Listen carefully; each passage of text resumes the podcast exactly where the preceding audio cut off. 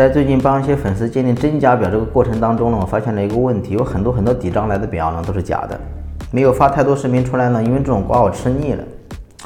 这种抵账来的表呢，我小小统计了一下，一百块表里面最多有一块是真的，而且还是亏的，亏你的，不亏我的。我是一个腕表从业者，我肯定希望你们抵账抵的都是表啊，然后再卖给我呀，我再卖出去挣钱呀。但我想说的是，前提是你得懂表。如果你不懂表，抵账的时候能选车这种简单化物品呢，我就不选表；能选黄金这种硬通货呢，我就不选车。你懂不懂这个常识性问题？你不要认为他没有忽悠你，哥们儿，我这当时可是在某个旮旯那个买的名表，哎呦，很多个 W 啊，现在还能值很多个 W 啊，会升值，会保级啊，一表全山寨，这种鬼话，你觉得你能占到他的便宜吗？哪怕他真的是二十个 W 买的真表，问题是有的款二手五个 W，你都卖不掉，这种事不稀奇啊。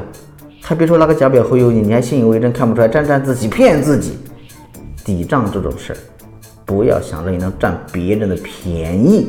当别人把一样东西准备抵给你的时候，你觉得他没有做任何的功课吗？如果真的能让你挣了 money，他不如随时把它卖掉，给你结清就行了。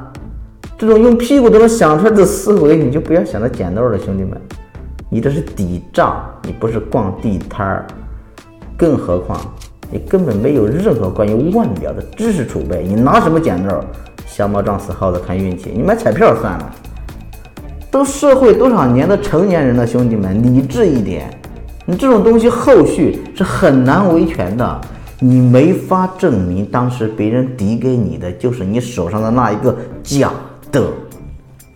真还不了就写个条，能写借条就不写欠条，大不了到最后可以有法律武器呀。你总比那个家伙忽悠你、安慰自己强。